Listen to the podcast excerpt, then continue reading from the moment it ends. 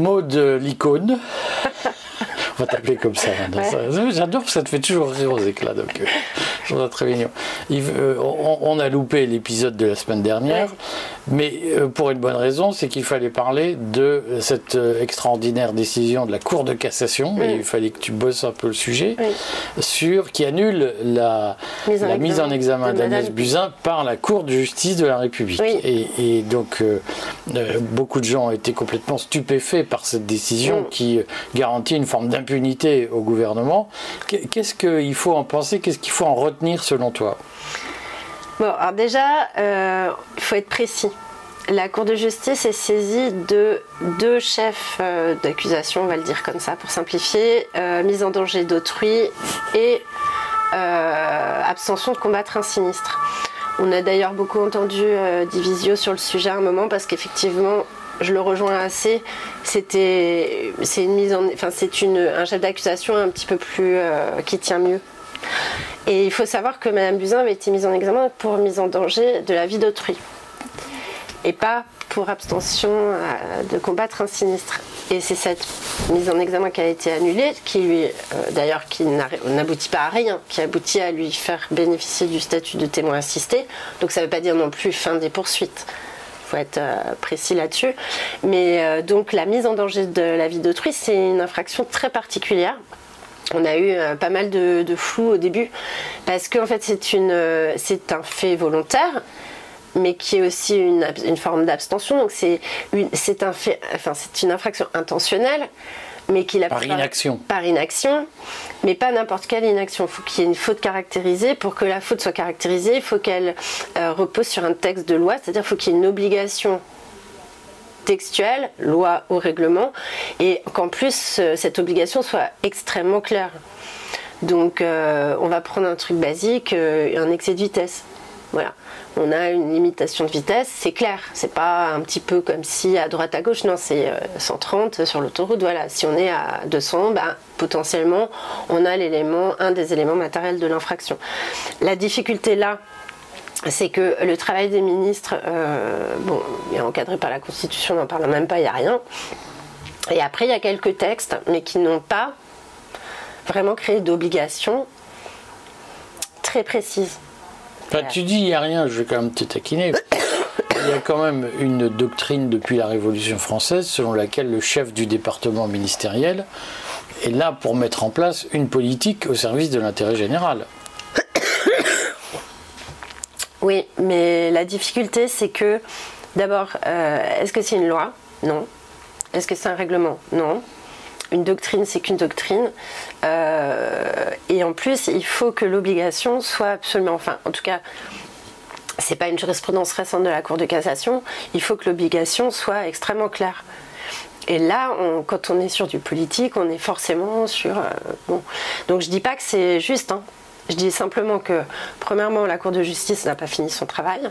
Deuxièmement, elle est saisie aussi de l'abstention de combattre un sinistre, qui peut donc être à tout moment reprochée à Madame Buzyn, donc elle n'est pas blanchie.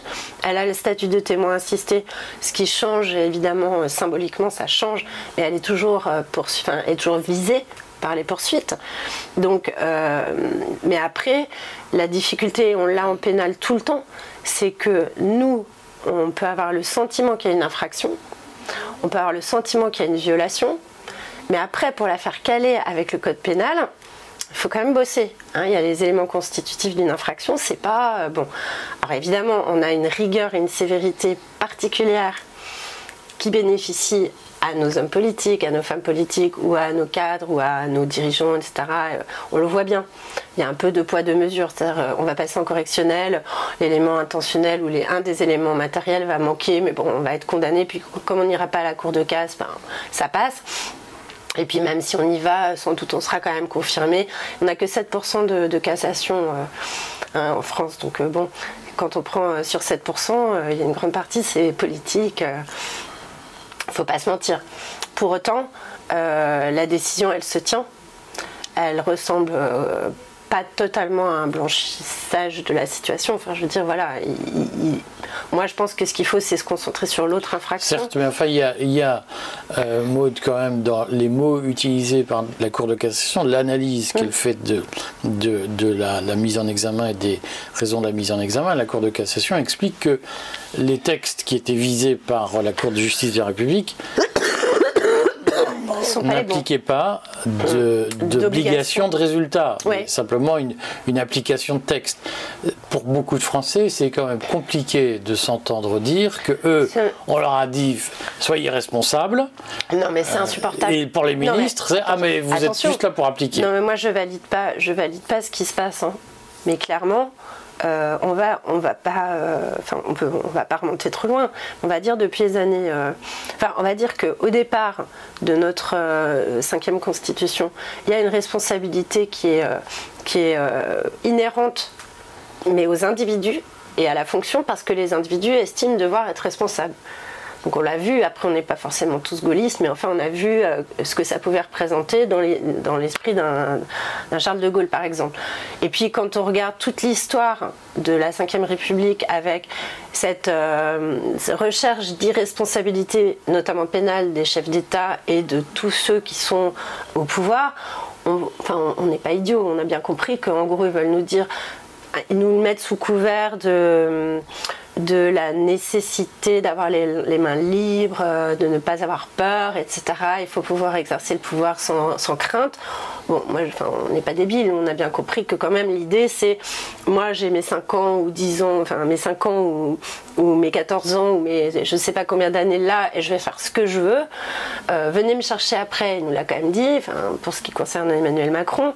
Et puis les ministres, c'est pareil, euh, à chaque fois ça a été responsable et pas coupable, mais non, mais je ne savais pas, mais je peux pas tout savoir, mais vous vous rendez compte. Enfin, en gros, c'est ça l'idée. Moi, je me souviens, et ça m'a frappé parce que euh, ça, ça bénéficiait à un chef d'État étranger, mais quand Kadhafi avait été visé par une poursuite en matière de terrorisme sur notamment les attentats de, l'UTA, enfin, c'est des vieux attentats qui, avaient, qui avaient été commis possiblement par des, agents libyens. le juge d'instruction avait mis en examen Kadhafi. la cour d'appel avait confirmé, la Cour de cassation a, refusé cette mise en examen au bénéfice d'un chef d'État étranger. C'est signifiant. C'est-à-dire que clairement, euh, aujourd'hui, dans notre système, tout est fait pour qu'il n'y ait pas de responsabilité civile, pénale et même politique, finalement, de nos, de nos gouvernants. Enfin, euh, ce qui est un problème pour le citoyen qui s'est entendu dire soyez responsables, mettez vos ah, masques, faites-vous vacciner, mais justement, moi, ce que j'ai trouvé, ce que je trouve très grave, depuis, bon, en tout cas depuis 2020, mais je pense bien avant, mais là c'est vraiment énorme, c'est que c'est pour moi encore beaucoup plus grave que vous êtes responsable et, nous pas, c'est l'État démissionne et remet entre les mains de chaque citoyen la responsabilité de faire ce qui doit être fait. Je trouve ça pire. Parce que que eux soient pas responsables et qu'on le soit, bon, je veux dire, dans les faits, de toute façon, c'est une évidence. Mais Là, c'est pire. La crise sanitaire, non. On ne s'occupe pas des hôpitaux. Vous, débrouillez-vous pour pas tomber malade. C'est vous qui vous vaccinez, c'est vous qui mettez des masques. Non, on n'a pas besoin de vous mettre de médecins à disposition. Et c'est cet état d'esprit, en fait, qui est en filigrane de la décision. Le problème, c'est que techniquement, elle se justifie parce qu'en fait, elle est dans la droite ligne de tout ce qui a toujours été fait. Ce qui est dommage et ce qui est, à mon avis, euh, signifiant pour nous, c'est de dire, de toute façon, si ça avait été moi, bah, ils n'auraient pas appliqué les textes avec autant de rigueur. Ça, c'est un vrai sujet. Donc, euh, moi, je pense que ça creuse, euh, ça creuse le gouffre, en fait. Et c'est mauvais. Alors, concrètement, dans le dossier Buzyn, est-ce que euh, la deuxième incrimination, euh, est-ce que tu peux nous en parler, nous dire qu'est-ce que la Cour de cassation pourrait euh, valider aujourd'hui comme poursuite si la Cour de justice de la République s'appuyait sur le sujet? Bah, Moi j'ai l'impression que ça tient un petit peu plus facilement, d'abord parce que c'est moins rigoureux. Abstention de combattre un sinistre, c'est c'est quand même assez clair. Enfin, les éléments constitutifs, pour le coup, sont clairs.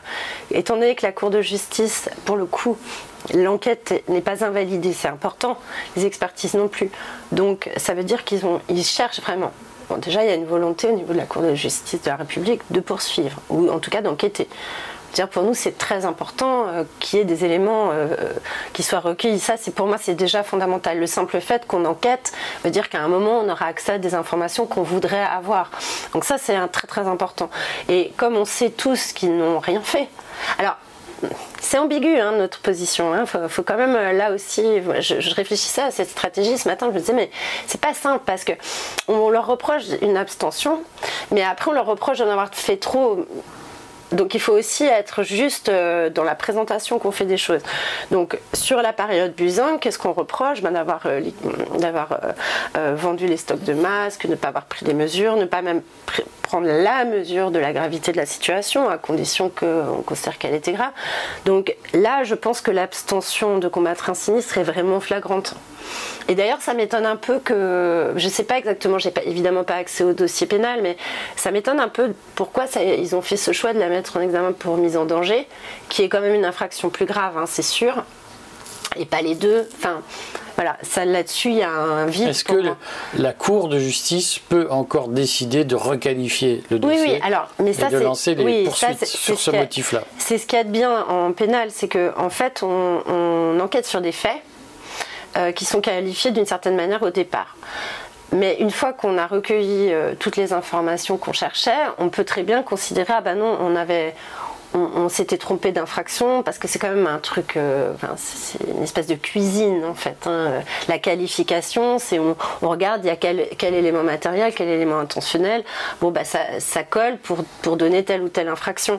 Donc si la Cour de justice se rend compte qu'il y a soit les mêmes faits ont été mal qualifiés, soit de nouveaux faits apparaissent, parce qu'il y a ça aussi. Il peut y avoir des faits nouveaux qui émergent d'une enquête.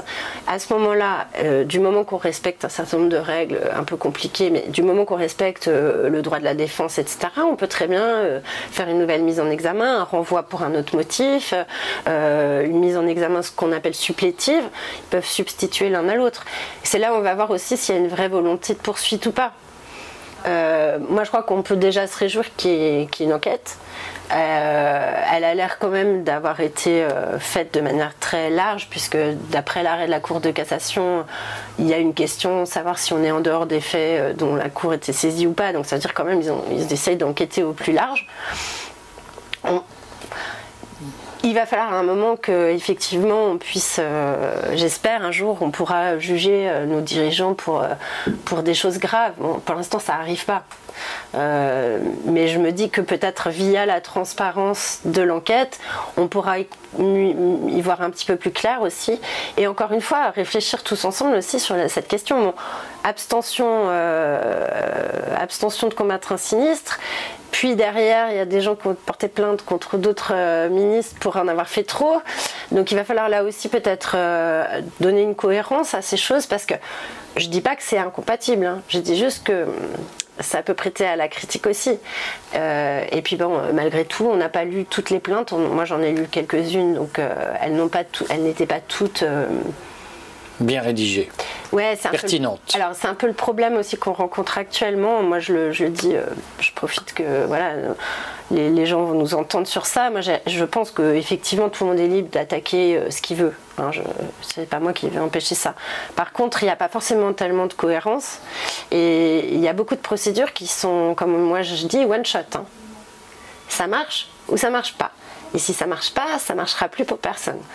Donc des fois, par exemple. Eh bien, par exemple, euh, bah, le Conseil d'État, la, décision qui est tombée au mois de décembre, les gens qui ont attaqué euh, les premiers décrets de euh, mise en œuvre de, l'obligation vaccinale et du pass vaccinal, etc. Il y a eu des particuliers qui ont saisi le Conseil d'État avec leurs moyens, et je leur reproche pas. Mais sauf que, bah, voilà, une fois que le Conseil d'État a statué, euh, ça ferme la porte à beaucoup beaucoup de recours. Par exemple, les soignants, bah, il y a une partie de euh, leurs, arguments qui sont tombés à cause d'une de cette jurisprudence, de, ce précédent. en tout cas, on va leur opposer. Euh, je ne dis pas qu'automatiquement ils ont raison de nous l'opposer, mais maintenant c'est facile. Les établissements nous disent ah, bah regardez, ils ont validé l'obligation vaccinale, donc allez vous coucher. Ça peut être embêtant, donc ça nous demande du travail. Bon, tout ça pour dire que c'est bien de d'agir, mais parfois il faut un petit peu synchroniser les choses et se poser la question de savoir si en agissant on n'est pas en train de couper l'herbe sous le pied à d'autres arguments ou à d'autres personnes. Il faudrait un peu coordonner ou je sais pas, en tout cas peut-être mieux communiquer Mais là, typiquement, ça, aurait pu être un, vrai problème s'il n'y avait pas eu le second chef de, poursuite. Est-ce que tu comprends quand même à travers tout ça, puisque tout le monde a compris par ailleurs que la procédure de la Cour de justice de la République est une procédure longue, complexe, euh, est-ce que tu comprends que les gens se disent il y a ouvertement une justice à deux vitesses C'est-à-dire que le citoyen lambda qui se balade avec une pancarte euh, qui déplaît, il, se fait euh, épingler, et le ministre qui fait connerie sur connerie, lui. Non, mais, mais c'est. Moi, je crois que. Enfin, c'est honteux, c'est insupportable, et c'est pire que ce qu'on pense. Parce que nous, euh, quand on fait des actions qui sont beaucoup plus euh, techniques, civiles par exemple, euh, Carlo Brusa en a fait, enfin j'en connais vraiment des précises, hein. ben, on a des choses qui sont énormes, du style, au dernier moment on nous change de juge. Donc ça n'arrive jamais. Enfin, je veux dire, moi j'ai 25 ans de barreau, j'ai jamais eu un juge qui au dernier moment euh, est déchargé du dossier. Donc on a un juge, puis tout d'un coup c'est un autre. Donc on, nous change d'audience. Et là, euh, je sais que Réaction 19 attend une décision depuis quasiment 6 mois sur un truc technique. C'est oui ou c'est non. C'est pas la peine de. Enfin, et puis, donc Comment t'expliques qu'on change de juge Ça veut dire comment? Mais ça veut En tant que professionnel, bah, t'interprètes ça. Moi, je, je, pense, on a beaucoup parlé dans la presse ces derniers temps de la politisation des juges. Moi, je pense clairement qu'à euh, un moment donné, il y a quelqu'un qui s'est dit, je peux penser que ce soit le ministre, je sais pas, J'aimerais pas que ce soit le ministre de la Justice, mais pourquoi pas? C'est peut-être le président du tribunal qui, par souci de ne pas faire d'ennui, a préféré changer ce juge. Enfin, il y a un rôle normalement. Il y a un rôle, c'est-à-dire il y a une liste des juges avec des dates auxquelles ils sont censés prendre les audiences. Donc pour les gens qui découvrent, le rôle c'est en fait le rouleau, comme on disait avant, voilà, où on inscrit tel jour, tel voilà, juge. voilà, le lundi c'est Monsieur Tartampion, le mardi c'est Madame Dupont, et voilà, et ça bouge pas normalement. Donc déjà ça c'est une première chose. Et donc on change de juge pour avoir un juge plus accommodant. Bah, c'est ce que j'ai compris. Bon, j'aurais préféré qu'il choisisse un juge moins accommodant. Manifestement, il est plus accommodant puisqu'il ne rend pas de décision. Euh, voilà typiquement le genre de choses. Donc oui, il y a une vitesse à deux, il y a une justice à deux vitesses, c'est clair. Et actuellement, la, justice à deux vitesses, elle est, euh, elle est en faveur de, euh, du pouvoir en place, ce qui n'est pas toujours le cas. Parce qu'il y a eu aussi des périodes dans la vie, euh, dans, l'histoire de notre pays, où ça a été l'inverse. C'est-à-dire où par réaction, les juges, ont, on appelait ça le gouvernement des juges, c'est-à-dire par réaction, ils, donnaient le, ils prenaient la posture inverse. Bon, faudrait que on leur demande juste de faire du droit, en fait. Ce qui serait bien, c'est qu'ils appliquent, les textes, qu'ils respectent le raisonnement juridique de base et qu'ils ne fassent pas de politique, en fait. Qu'est-ce que le citoyen lambda peut faire pour euh, remettre la justice dans, quelque chose qui ressemble à, de la justice? D'abord, moi je pense qu'il faut, euh, là on, en parlait encore hier dans des réunions d'avocats, moi je pense qu'il faut durcir le ton. Je pense qu'il faut durcir le ton, faut, faut plus être... Euh, il faut y aller. Il faut y aller, il faut, faut rien lâcher, il faut, il faut dire les choses comme elles sont. Faut, je pense qu'il faut arrêter de faire des de la diplomatie base. ça suffit. maintenant, on peut constater que l'état de droit euh, n'existe plus ou en tout cas a été euh, sérieusement écorné. Donc, pour moi, il faut, il faut ça, durcir, le ton dans nos procédures. Et je pense qu'il faut qu'on se plaigne qu'on se plaigne, qu'on écrive. Euh, alors, on sait que ça n'a pas vraiment d'effet, mais euh, se plaindre auprès des, syndicats de magistrats, auprès du ministre, peut-être même auprès euh, tout simplement, comme je sais pas, moi par exemple à Avignon, je sais qu'une de mes consoeurs avait fait une petite réunion sur le parvis du tribunal pour que les gens simplement avec des pancartes et très calmement indiquent qu'ils étaient en désaccord avec la manière dont la justice était rendue au nom du peuple français. Elle est rendue au nom du peuple français, la justice, hein, pas au nom du président de la République ou de LREM. Donc, Pour les gens qui ne savent pas, donc, quand on reçoit un, délibéré, il est écrit au nom du peuple français au nom du peuple français. Et c'est important parce que je pense que, d'ailleurs, on, a, des confrères qui l'ont brillamment plaidé en disant ben, vous rendez la justice au nom du peuple français et vous ne la rendez pas ni au nom de l'opinion publique ni au nom des gouvernements. C'est quelque chose d'important. On, voit d'ailleurs ce mouvement de, de, recul des juridictions dans lesquelles, des juridictions dites populaires, c'est-à-dire les cours d'assises. On a vu là, ils veulent arrêter ça. C'est pas rien. Ça veut dire, oh là là, ces gens-là, on les tient pas. Je pense qu'il faut se manifester et puis il faut faire des procédures. Voilà. Bon, on se retrouve la semaine prochaine. On parlera d'un certain nombre de délits syndicaux qui sont reprochés à des CGTistes, mais sur des motifs qui, je suis sûr, t'inspireront. À bientôt, euh, Maud. À bientôt.